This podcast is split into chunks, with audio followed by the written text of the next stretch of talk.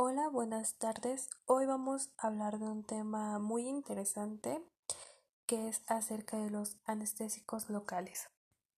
Para saber acerca más de lo que es un anestésico local, bueno, son fármacos que actúan disminuyendo el nivel de actividad de las células neurales e interfiriendo en la entrada de sodio, lo que impide la generación y conducción del impulso nervioso.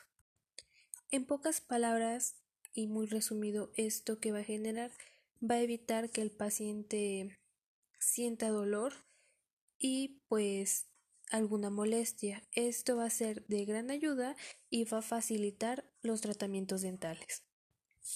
Vamos a tener diversos tipos de anestésicos, pero antes de mencionarlos es importante saber que existen dos grupos, los ester y los amida.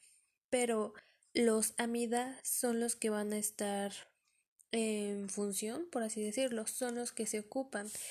Pero estos cuáles son?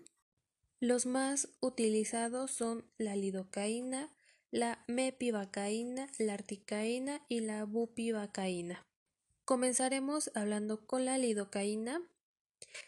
Esta simple va a estar al 3% y con epinefrina se va a encontrar al 2%. Esta generalmente se ocupa al 2% y su efecto dura aproximadamente 90 minutos.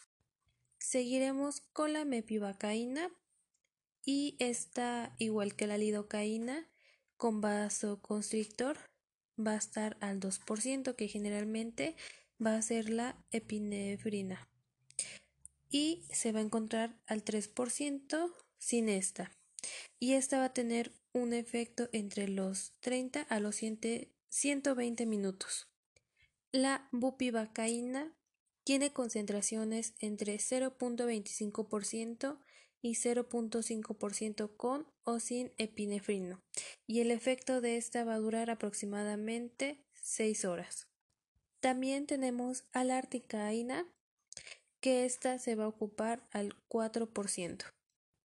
Generalmente la lidocaína y la mepivacaína van a ser los anestésicos que se ocupan más.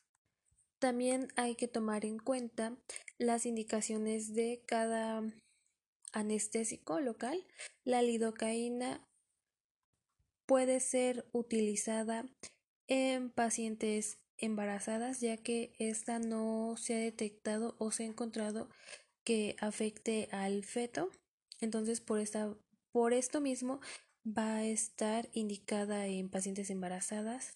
En cambio, la mepivacaína, esta no, está súper contraindicada que se filtre en pacientes embarazadas.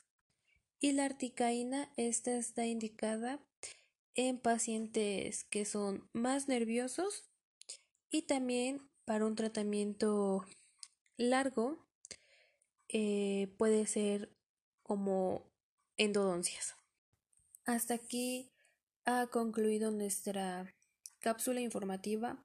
Es un poco pequeña, pero son los datos necesarios y principales para saber lo que es un anestésico local.